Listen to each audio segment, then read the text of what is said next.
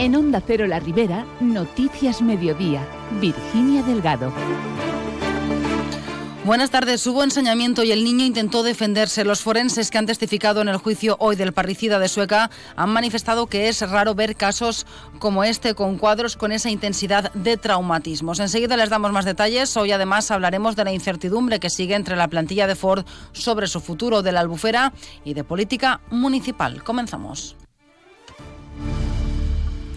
Tercera sesión este jueves del juicio contra el parricida de Sueca. Hoy han comparecido los dos agentes de la Guardia Civil que realizaron la inspección ocular de la escena del crimen y los peritos forenses que participaron en el levantamiento del cadáver y realizaron la autopsia. Los forenses han ratificado ante un jurado popular que el Jordi de 11 años intentó defenderse de la agresión de su padre y que hubo ensañamiento. Recibió 27 puñaladas y sufrió 41 erosiones. La puñalada mortal fue la que le atravesó la arteria carótida. Los expertos también han han señalado que la mayoría de las heridas causadas al niño son compatibles con un ataque por la espalda, aunque también hay otras en las que se puede deducir que el agresor estaba encima de la víctima, como una que presentaba en el tórax.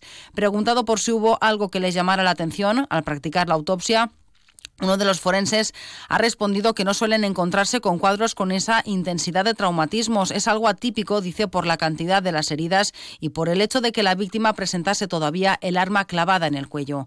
El abogado defensor del acusado, Félix Beltrán, insiste en que el crimen fue consecuencia de un arrebato de trastorno mental transitorio. Le escuchamos. Se confirma la versión que nosotros estamos manteniendo. Así, patrocinado estaba totalmente ido.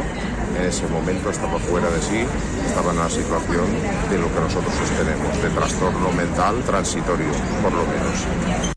Este viernes está prevista la declaración de los peritos que evaluaron psiquiátricamente al procesado y otros médicos que le habían atendido anteriormente. Ford Almusafes ha iniciado el año con la misma incertidumbre con la que cerró el 2023. La producción de vehículos se sitúa en, en, las 950 unidades diarias, 200 menos que las que se fabricaban anteriormente, y el excedente de plantillas se está reubicando en diferentes áreas de la planta. Desde UGT piden concreción a la multinacional para saber cuál es la intención de la empresa cuando en marzo se deje de producir en la Ribera definitivamente ya la furgoneta Transit Connect. El presidente del comité de empresa, Carlos Faubel, ha manifestado que pese a que Ford ha aceptado la ayuda de 37,6 millones de euros del PERTEBEC para una planta de ensamblaje de baterías en Almusafes, sigue sin desvelar cuál es la hoja de ruta para la plantilla y el futuro respecto a la fabricación de los vehículos eléctricos. Yo opto a eso por si acaso, pero no he tomado la decisión aún de que vaya, ¿sabes? Quedamos que a final de enero nos tendríamos que volver a ver y todavía no, no sabemos nada. Ya tenemos la producción normalizada a lo que toca ahora, que son 950 vehículos, son 200 menos de lo que hacíamos, porque ya no la furgoneta americana y bueno, pues lógicamente pues recolocando gente en otras zonas, en otras áreas, porque evidentemente eso te genera cierto excedente de gente, ¿no? Esperando a ver qué pasa de aquí a marzo, que es cuando perderemos la furgoneta definitivamente. Ford también ha presentado un proyecto para optar a las ayudas de la otra línea de la segunda convocatoria del PERTEBEC 2 destinada a la cadena de valor del vehículo eléctrico.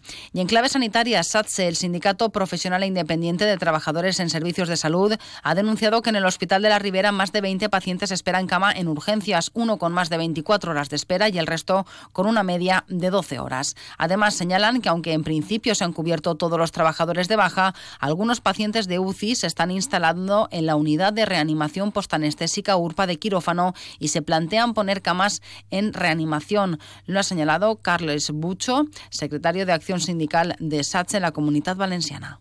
En el Hospital de la Ribera, por ejemplo, hay pacientes que están derivándose de las UCIs a las unidades de reanimación y, a las URPAs. Hay más de 20 pacientes a la espera de cama en urgencias, con incluso más de 24 horas en esa espera. Desde el Departamento de Salud de la Ribera no comparten los datos de urgencia. Sitúan esta mañana en nueve a los pacientes a la espera de cama e insisten en que la zona urpa de quirófano está perfectamente equipada de medios y personas para atender a pacientes UCI. Por otro lado, también han querido incidir en que no se ha tenido que suspender todavía ninguna cirugía pese al incremento de la presión asistencial. Los seis municipios de la Serra de Corbera retoman la alianza para trabajar conjuntamente en la conservación y la prevención de incendios forestales de la Serra de Corbera y Les Agulles. Esta semana, representantes de los nuevos equipos de gobierno de Tabernes de la Vaidigna, Benifairo de la Vaidigna, Favara, Yaurí, Corbera, la Barraca de Huesvives y Alcira se han reunido para trabajar conjuntamente y seguir adelante con la constitución de un consorcio supramunicipal que desarrolle estas tareas de forma compartida con la Generalitat y la Diputación.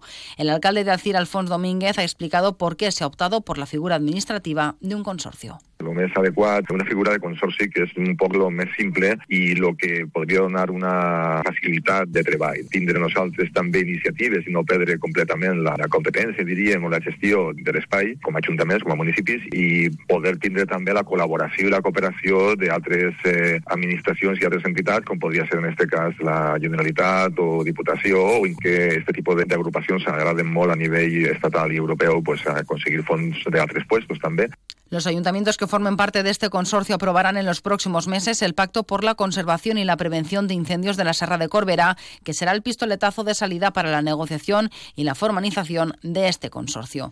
Y seguimos en Alcira en clave política. El Partido Popular ha criticado que el gobierno local aún no haya aprobado su presupuesto para 2024.